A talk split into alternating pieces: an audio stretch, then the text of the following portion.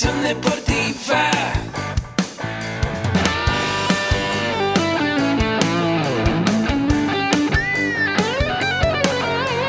Yo soy Ahmed. Somos guerreros. Hola, bienvenido a la Asociación Mexicana de Educación Deportiva. Soy el doctor David Lezama, presidente de AMED, y es para mí un gusto darte la bienvenida a estos podcasts. Este programa está diseñado para compartir contigo conocimientos de los temas que nos apasionan a todos los que amamos el físico-constructivismo y el fitness y queremos mantener un estilo de vida saludable.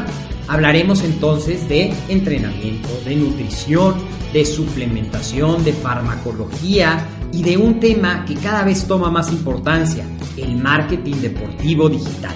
Tendremos como invitados una gran variedad de opiniones y profesiones, entrenadores, nutriólogos, profesores de AMED, químicos farmacobiólogos, médicos, preparadores físicos y desde luego deportistas. Sus historias, consejos y testimonios te ayudarán a aumentar tus conocimientos y desde luego también tu número de entrenos de clientes, haciendo más exitosa y profesional tu profesión de entrenamiento deportivo. También aprenderás técnicas más eficaces del marketing que te ayudarán a monetizar esta profesión. Si quieres saber más de nosotros, visítanos en la casa virtual de la familia Med, www.amedweb.com. Hola, ¿qué tal? ¿Cómo estás? Soy el doctor David Lezama de AMED y es como siempre un gusto darte la bienvenida a este tu podcast AMED, el deporte, la nutrición y el emprendimiento deportivo más cerca de ti. Como sabes, toda la oferta educativa de AMED está dentro de nuestro sitio www.amedweb.com y te invito en especial a conocer el concepto de AMED con un clic, donde con una sola cuota tú podrás estudiar todos los cursos que tenemos en AMED para ti. Y hoy vamos a platicar de un tema que a lo mejor no es tan común dentro de la familia Med, pero a la hora que vayamos desarrollando esta entrevista con esta gran atleta que ves a mi lado, que ahorita te la presento, conocerás más de lo que es el Ultra Trail, las carreras de montaña y sobre todo de que más allá de correr en una montaña, también es una preparación que involucra trabajo de fuerza, que involucra desde luego el entrenamiento de la parte de la carrera, la parte de nutrición y algo muy importante, la parte del entrenamiento mental, ya que ahora sí te la voy a presentar. Ella es Avi Zamora Torres y es una atleta de lo que llaman ultra trail, es decir, pruebas de montaña, pero no pruebas chiquitas, pruebas muy largas de muchos kilómetros y recientemente acaba de regresar de una carrera que hizo en España, una carrera nada más y nada menos que de 171 kilómetros, 171 kilómetros de actividad continua, más de 42 horas de carrera y se colocó súper bien, se colocó en el octavo lugar. Eh, yo creo que está acá rankeada como dentro de las 15 mejores corredoras de alta montaña a nivel mundial, lo cual es un orgullo, es netamente mexicana. Hola, Avi, ¿cómo estás? Gracias por venir a esta entrevista. Hola, muy bien, muchas gracias por la invitación y muy contenta de estar aquí. Perfecto, pues platícanos un poquito cómo se gesta. Yo sé que siempre ha sido de retos y que te conozco un poquito más en esa parte, pero platícanos para que la gente te vaya ubicando, vaya conociendo cómo es que tú llegas a esta aventura de las carreras de montaña. Pues empecé eh, jovencita, bueno, tenía como 19 años. Empecé porque antes de ser eh, corredora era bailarina.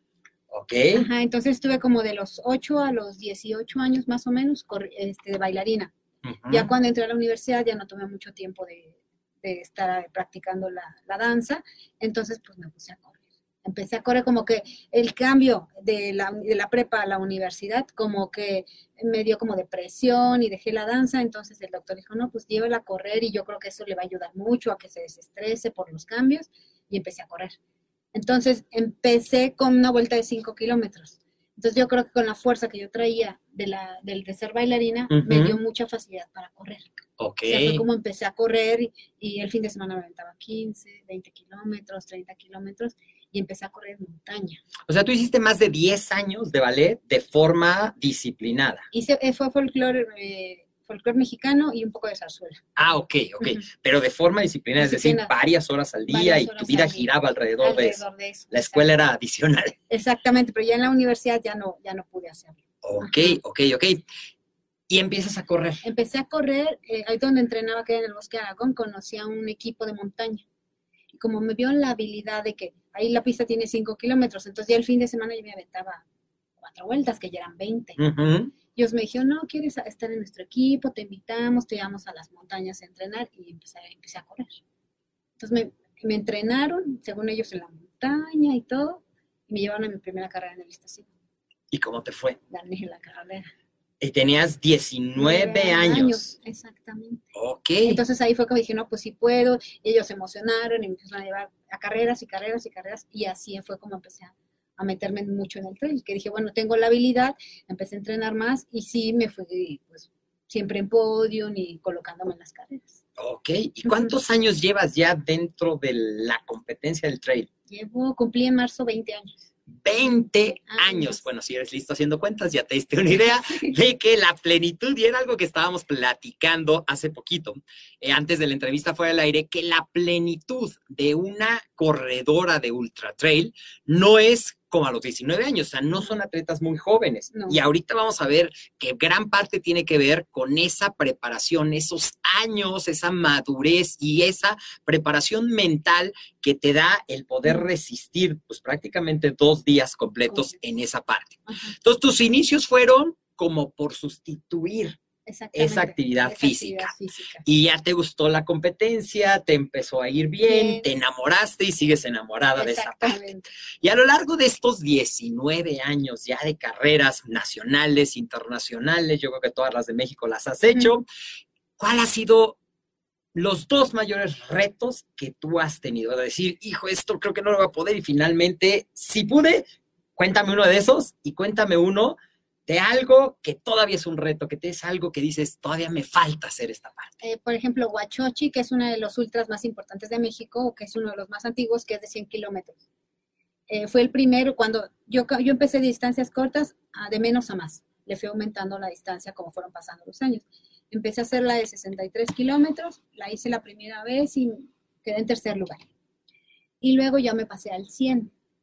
En ese entonces había una chica que era del ejército que se llamaba Marina Valencia, era la reina de Huachochi. O sea, no había gente que la quitara del primero. Ok. Entonces, como tres veces iba yo en segundo, iba en tercero, yo segundo. O sea, dije, jamás en la vida la voy a ganar. Entonces era de que cada año entrenaba y entrenaba, porque antes, obviamente, el trail aquí en México es muy joven, no había tantas carreras. Entonces, pues ese era como que la más grande.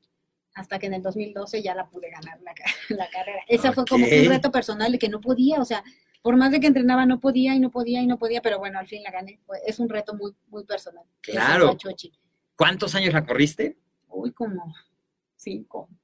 Wow. O Ajá. sea que la perseverancia, y creo que es una de las grandes lecciones que lleva la preparación de todo atleta y en especial de las pruebas de ultradistancia, la perseverancia es un ingrediente muy importante. Muy bien. Y algo que todavía es un reto, que todavía no has logrado, pero que sabes que lo vas a lograr. Pues yo creo que un reto en, no en una carrera en específica, sino por ejemplo, yo ahorita que he salido al extranjero me doy cuenta, aquí en México yo me pongo a entrenar, ya conozco a mis compañeras que estamos como al nivel y gano o me ganan y siempre vamos a estar ahí. Pero ya cuando sales al extranjero te das cuenta realmente de qué nivel tienes. Ujú. Ahí es cuando dices, no, pues todavía me falta, tengo que trabajar más. Entonces, para mí es un reto el que yo mejore, el que yo me pueda colocar en el extranjero en mejor lugar, porque si yo tengo mejor lugar allá, acá voy a tener un mejor nivel. Porque si me estanco aquí, no crezco. O sea, Claro. estancándome aquí y no saliendo, no sé cómo está allá.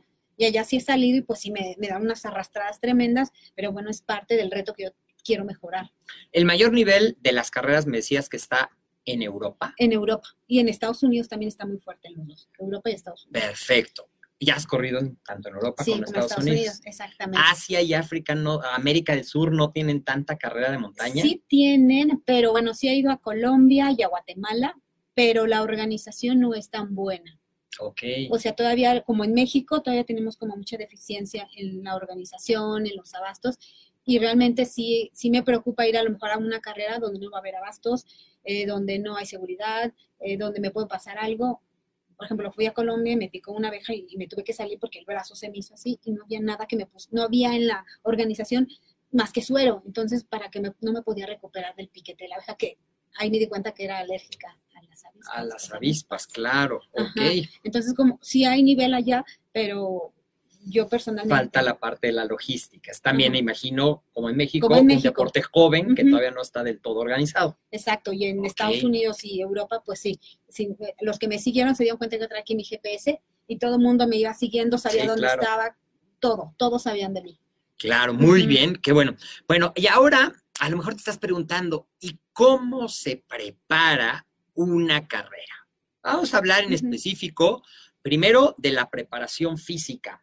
¿Cómo te preparas? Es decir, la parte de la carrera es eh, todos los días corres, dejas descansar, todos los días haces distancia.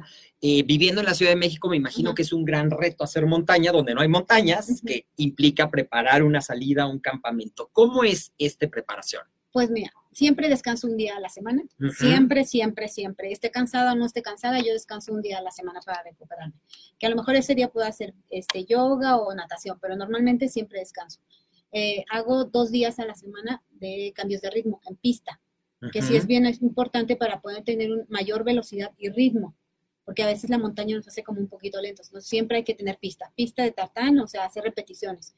Eh, hago sesiones de fuerza, que hago dos a la semana. Hago también mucha bicicleta. Justo eso te iba a preguntar, ¿qué papel juega el trabajo de fuerza en esto? Porque me imagino que cuando estás en una montaña, por lo que me has contado, que tienes a veces que subir con la pura fuerza de las piernas, pero a veces también incluso ir como escalando con la, con la fuerza de brazos y piernas. Yo creo que es la más importante, porque si no tienes fortaleza muscular, no, va te- no vas a tener esa fortaleza para correr tantos kilómetros. Y realmente son muchas subidas, muchas bajadas. Si no están fuertes los cuádriceps, no, no, no puedes. Entonces sí tienes que, tener- eh, creo que es la base, porque si no tienes la fuerza no vas a poder hacer repeticiones, te van a tronar, te vas a tronar los tendones, las articulaciones porque no están fortalecidas. Claro. Entonces es la base, la fuerza. Es decir, el perfil de la, del corredor y la corredora de montaña en cuanto a su apariencia física es más corpulento, más muscular que el- la corredora de maratón. Sí, claro que sí. Sí, el de maratón es bien delgadito y normalmente los de los de los de montaña tienen mayor masa muscular en las piernas. ¿Ok? A lo mejor un poco más robustos de arriba o a lo mejor más delgados, pero la masa muscular la tienen más desarrollada en las piernas. Muy bien, muy bien. Pues mira, un dato interesante. Ya aprendiste que para esos corredores es muy importante el trabajo de fuerza, el trabajo de hipertrofia, el trabajo de esos cambios. Y la otra parte muy importante, porque me dices, bueno, son un poco más musculares, pero también es cierto, y lo platicábamos cuando estábamos trabajando en la preparación, porque tuve eh, la satisfacción y el honor de ser su preparador nutricional en esta parte de la carrera, pero hablábamos de que hay una línea muy delgada entre estar muscular y traer sobrepeso, que es como traer un lastre en la carrera. ¿Cómo encontrar ese equilibrio? ¿Qué es, ¿Te ha costado trabajo o a ti se te da muy fácil? ¿O con la gente que tú entrenas Ajá. es un aspecto que, que marca una gran diferencia? Pues es que, bueno, es bien importante también tener a la persona adecuada que nos cheque la nutrición, porque yo tuve un tiempo en el que sí bajé un poco más, estaba como en 50, 51 kilos. Sí me veía a lo mejor más marcada, más delgada, pero no tenía la fortaleza ni la fuerza para las carreras de larga distancia. Me chupaba completamente.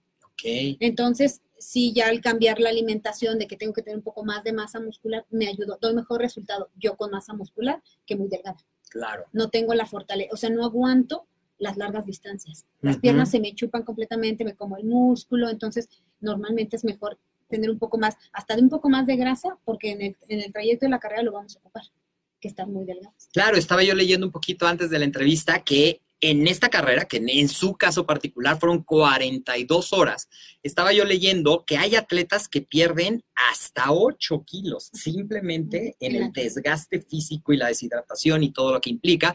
Entonces, pues sí tienes que llevar una reserva y trabajando mucho, sobre todo también con la parte de los abastos, es decir, qué vas a comer, conocer qué es lo que le cae bien a tu cuerpo, funcionas mejor con más grasa, funcionas mejor con más carbohidratos, con carbohidratos simples, con carbohidratos complejos. Es toda una ciencia la parte de la asesoría de nutricional, que es muy interesante la parte de la nutrición deportiva de deportes de resistencia. Y dentro de lo que platicábamos, una parte también muy importante, quizá tanto como la física, es la parte de preparación mental. ¿Cómo se ve? Porque yo, he- yo he platicado con eh, correos de maratón y hablan mucho de la famosa pared. Es decir, que ya es un bloqueo mental, no tanto físico, sino esto. ¿Pasa lo mismo en la montaña? ¿Cómo se maneja? ¿Cómo te preparas para eso? Es que todo es mental. La pared no existe. Realmente no existe. Porque yo he competido cuando me tocan carreras, que también hago tres chiquitos de 20, siento la pared en el 18. Ok.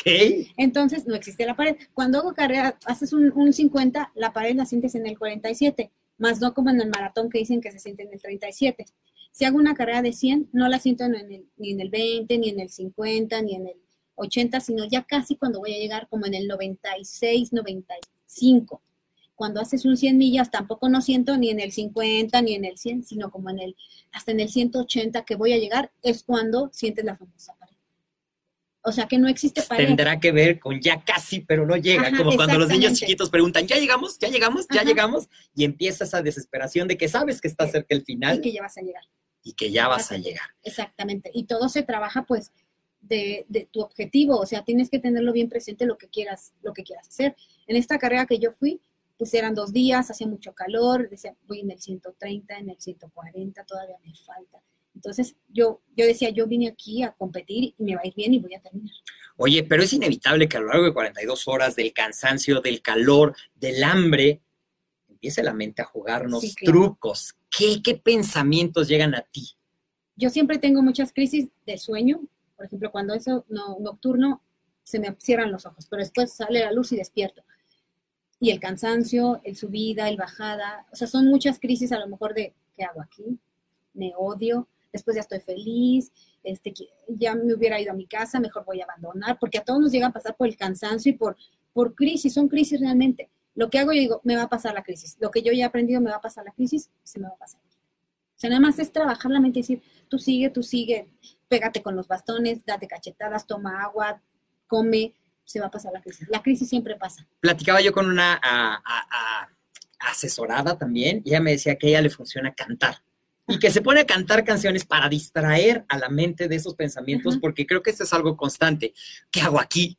¿En qué momento decidí que iba a correr esta, esta aventura Ajá. y que a ella le funciona muy bien? ¿Tú usas algún truco como esos? Sí, no uso audífonos, pero esta vez que dije, son muchas horas, sí, en el celular grabé mucha música y sí la puse. O sea, cuando me fastidiaba la ponía. Ok. Entonces todo el tiempo, sí, cuando me cansaba, ponía música para ir escuchando y me distrajera un poco. O sea, sí. Y hablas de la noche. En tu experiencia, definitivamente, bueno, me imagino que la respuesta es sí. Si pusiéramos el día y la noche, ¿qué tanto más difícil se te hace la noche? ¿El doble? Sí, a mí sí se me hace difícil porque me da sueño. Realmente yo siempre he sido como muy disciplinada, entonces no he ido tanto a fiestas, mi vida no se basó en fiestas, ni antros, ni nada, entonces no me desvelo. Ok. O sea, duermo a mis horas y ese ejercicio y a dormir, a descansar. Entonces no tengo como el desvelarme, entonces a mí sí me da sueño. Oscurece y me da sueño. Yo puedo dormirme a hacer siesta y puedo dormirme a las 7 si oscureció y me duermo hasta el otro día. Entonces a mí sí se me ha complicado mucho el sueño. Y sí, soy más precavida también, porque en la noche, si uno va corriendo de subida, pues es más fácil. Pero de bajada, con un- una piedrita que no veas con la lámpara, no traigas una buena lámpara, puedes tener muchos accidentes. Es donde se provocan más accidentes en la noche, En la noche. ¿Y, porque no ves. y qué tan frecuente es el accidente? O sea, siempre que acabas una carrera, yo te he visto y acabas o con raspón o con eh, arañazos o con algún moretón. ¿Te das cuenta o vas tan metida que ni siquiera sabes a veces dónde te los hiciste? No, o sea, por normalmente yo me caigo mucho. Cuando compito, en las bajadas es donde me caigo, porque voy rápido y si realmente voy enfocada que, a que quiero ganar y voy enfocada, y en las bajadas con una piedrita que no vea o, o que me resbale, ¡fum! ya me fui. Entonces lo que hago es pararme rápido y seguir. Nada más me fijo si no me fracturé y me sigo. No le pones atención. No le pongo atención. Y pasa ese momento, la adrenalina, y llega el momento de cruzar la meta. ¿Qué pasa por tu mente cuando cruzas la meta? Ahí se te olvida todo. Todo el dolor, todo el cansancio. Voy sangrando porque no dejo que me curen en los abastos y ahí ya, ya, ya no te siento nada. O sea, estoy feliz. Claro. Todo cambia. Todo el cansancio que traías se disfruta al máximo. Y sobre todo cuando ves que llegaste en uno de los mejores lugares. Exactamente. Muy bien, muy bien, muy bien. Y esta carrera que hiciste, eh, Humilac, Ajá, me decías que fue en España, en el País Vasco. así es. ¿Y cuál fue el mayor reto en particular en esta carrera ¿qué fue lo que mejor te funcionó y qué fue algo muy importante? Lo que, porque hablamos de retos de esta parte, pero también, ¿qué es lo que más disfrutas? Porque me imagino que en eso, en- así como hay momentos de, híjole, ¿qué hago aquí? Ya no vale la pena, también hay momentos de, wow, casi, casi, decía Enrique Iglesias, una experiencia religiosa. Yo imagino la montaña, el estar contigo, el ver la naturaleza, el sentir que eres poderosa. Ajá. Cuéntame un poquito de eso. Pues mira, fue una experiencia muy padre porque también hice muchos cambios en mi entrenamiento y en la alimentación también, porque sí tenía como muchas bajas de, de glucosa en, en otras carreras que tuve y el entrenamiento. O sea, sí la disfruté y aparte me gustó porque corrí todo el tiempo. No tuve bajones de, de que me dolían las piernas o no tuve ni una ampolla. Este, o, lo- o los- o las pantorrillas o el cuerpo, físicamente me sentí muy fuerte porque hice muchos cambios en, en la forma de entrenar. Entonces, Ok. eso me sentí muy orgullosa porque cambié totalmente muchas cosas y di mejores resultados. Sin meter hasta tanto kilometraje. Hice otras Ujú. cosas que me ayudaron mucho. O sea, el entrenamiento me ayudó mucho y lo complementé con la alimentación. Me sentí bien. O sea, si no fue nada más por el sueño, no tuve ninguna otra cosa que, que me hiciera sentir mal. Ok. Se disfruté mucho los paisajes, corría, casi no ocupé los bastones, que eran como obligatorio porque es una carrera muy fuerte por el desnivel, no los ocupé. Entonces dije, bueno, tengo muy fuerte las piernas para poder subir así. Y realmente corría y corría y bajaba, o sea, no me la pasé usando bastones y corrí casi toda la carrera. Y bueno, ya complementando con la alimentación, pues me, me subió. Una buena Muy buena combinación. combinación. Oye, y, y yo sé que hoy ya estás empezando a formar atletas, ya eres entrenadora. ¿Cómo se da esa transición? Es mi primera pregunta. Y mi segunda pregunta es, me imagino que si algo no compras son excusas, porque la has vivido, no Ajá. estás exigiendo nada que tú no has hecho. Ajá. ¿Cómo es Abby como coach? Pues mira, empe- voy a- estoy empezando ahorita con mi equipo, ¿por qué? Porque bueno, ya tengo 20 años de trayectoria. Y somos muy pocos los, y este deporte es muy joven aquí en México. Entonces somos poquitos los que hay de esa, de, de esa edad. Entonces obviamente va a llegar un momento que yo no puedo competir. Y que Claro. tienes un ciclo y se va a cerrar y a lo mejor toda la experiencia que yo he tenido, pues la voy a dar a las generaciones nuevas, porque pues va a llegar un momento que yo ya no voy a estar. Entonces más que nada es eso, como que compartir todo lo que yo he aprendido y pues yo seguir compartiendo. Y, y sí soy muy exigente, porque pues si no, lo, si no tienes una disciplina y no haces el, el entrenamiento, no va a funcionar. Así tengas al mejor coach, si tú no entrenas, no te alimentas bien, no haces tus sesiones, no va a funcionar. Entonces sí soy muy exigente con ellos de lo que tienen que, que hacer. Y realmente porque digo, pues a lo mejor son dos, tres sesiones, sí, pero si no las haces, no va a funcionar. Una sesión no sirve. Para, para- o sea, para dar un buen de- rendimiento no sirve una sesión. Claro. Entonces siempre hay que complementarlo. Claro, y por ejemplo, lo que platicábamos, salir a montaña, también como entrenadora, coordinar a tu gente, planear abastos cuando van a hacer las subidas, cuando van a hacer un entrenamiento nocturno, pues todo eso requiere mucha responsabilidad y me imagino, conociéndote, que tú te entregas y es lo único que le pides a los demás, una entrega similar o mayor a la que tú das. Exacto, normalmente entre, bueno, entramos en el Iztaccíhuatl, donde los llevo a salidas o a campamentos, pero obviamente ya cuando van ellos, pues yo ya no entreno como yo debo de entrenar, sino pues los voy cuidando y aparte yo ya los voy conociendo, quiénes son de distancia corta, quiénes son ya ultras, quiénes están más experimentados, entonces eso ayuda mucho a que vayamos como que van por bloques, los que van más rápido, los, los medianos, los que van atrás, o me los voy jalando a todos. Claro. Y la gente que quisiera empezar a conocer este mundo del ultra trail, ¿dónde te puede contactar? ¿Cómo se llama tu equipo? ¿Cómo piden mayores informes? Bueno, estoy en redes sociales como Avi Zamora Torres, en Facebook y en Instagram. Y también pueden contactarme por la página del equipo que se llama Mountain Navy. También la tenemos en Facebook. Y a lo mejor también en la página de Salomon México, que ahí también vienen algunos datos. Que... Ok, todos estos datos de contacto te los voy a dejar en la descripción del episodio, pero la puedes contactar Facebook e Instagram como Avi, A-B-Y, Zamora Torres, y el equipo es Mountain Navy, y Solomon también te puede dar información. Eh, yo creo que es toda una aventura, ¿eh? yo creo que es algo a lo mejor que dentro de la vida de todo corredor, tú dirías que por lo menos se den la oportunidad de hacer un trail. Sí, claro que sí. Es- eh, digo, las dos carreras, tanto el- el- la carrera de calle como el trail, es muy bonito. Pero yo siempre he dicho, no me importa gastar lo que tenga que gastar para mí en las montañas o las carreras, porque lo que tú quieres saber en las carreras, en las montañas, los paisajes, es lo único que te vas a llevar. Y muy poca gente puede ver esa maravilla de naturaleza que hay. Entonces vale la pena. Ya cuando estás en el trail, pues es diferente. Es, te, te enamora la montaña. Sí, claro, y nunca, nunca es igual. Nunca es igual. Aunque vaya uno a entrenar cada ocho días a Iztaccíhuatl, siempre es diferente. Un día hace sol, un día hace frío, un día hay nieve, un día está nublado, un día no se ve nada. Claro.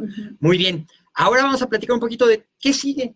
¿Cuál es tu siguiente reto después de haber logrado 171 kilómetros en Neumilac, octavo lugar? ¿Cuál es el siguiente reto importante para ti? Pues bueno, tengo una carrera de 50 kilómetros que se llama CEMAC, que es en el Iztaccíhuatl, que es como preparación para el UTMX, que es, el UTMX es una carrera de 100 kilómetros, que es una de las más importantes de aquí en México, Ok. que va a muy buen nivel mexicano aquí, también internacional llega a venir. Entonces creo que ese es un reto fuerte y a lo mejor para fin de año tengo un reto que es como, es una carrera de aventura en noviembre, que todavía estoy como que viendo ahí si ir o no ir, porque es carrera, es, son 250 kilómetros, Wow. pero combinado con bicicleta. Son como 90 de carrera, es este kayak, es este escalada en roca y es por equipos. Entonces también estoy viendo a ver si tenemos, y tenemos que llegar los, los tres juntos. Entonces tengo que tenerla a la gente que vayamos al mismo nivel para, para poder competir. En promedio, de este tipo de carreras así desgastante, un, tu, se- tu temporada incluye una al año, dos al año, o cada cuánto, así de desgastante. Una. De- una carrera. Una carrera Es una carrera tu objetivo al año, al año. A lo mejor las otras que hago son como nada más como entrenamiento, ¿ok? pero una, porque si el desgaste es mucho. A lo mejor nos ven y no se ve tanto, pero interno yo siento que es, es demasiado el desgaste que hay. Es muchísimo el desgaste. Muy bien, pues muy interesante, aprendiendo muchas cosas. Y vamos llegando ya al final de esta entrevista. Y siempre le hago unas preguntas, y en este caso, te escucho hablar, llevo más de 20 años en carrera, he aprendido mucho a base de ensayo y error, por lo nuevo. ¿Qué consejo le darías a Avi de hace 20 años, con toda la experiencia Con que toda la hoy? experiencia, que, que no se desespere y que se siga esforzando, y aunque no le salgan las cosas, que siga y que siga y que siga, que con la disciplina y la perseverancia va a alcanzar todo lo que ya, lo que ya desea. Excelente. ¿Y qué consejo le darías a alguien que quiere iniciar a correr en montaña? que bueno, se asesore con las personas adecuadas y que siempre empiece de menos a más.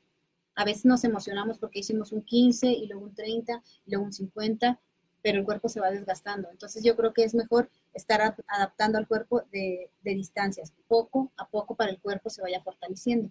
Obviamente alimentarlo bien, tomando suplementos, un buen entrenamiento y poco a poco para que el cuerpo no, no se vaya, pues es que se desgasta. Es decir, no pretendas debutar en un 50. No, yo siempre les he dicho, prefiero ser una corredora que no hay que ser corredores fugaces, que aparecen un año y desaparecen porque ya se lesionaron las rodillas, porque ya eh, este, tienen alguna deficiencia en los músculos o porque ya no les dio el cuerpo. Muy bien. Y ya como última pregunta de esta entrevista, ¿qué es para ti el éxito? El éxito, hacer lo que, lo que uno más desea, que sus sueños se hagan realidades. Muy bien, y creo que vas en un camino rumbo a seguir siendo exitosa en este proyecto. Pues muchas gracias, Avi, de verdad. Entonces, si quieres conocer más, si quieres entrenar, si quieres iniciarte en este mundo, contáctala, ya sea por Facebook o Instagram, Avi Zamora Torres.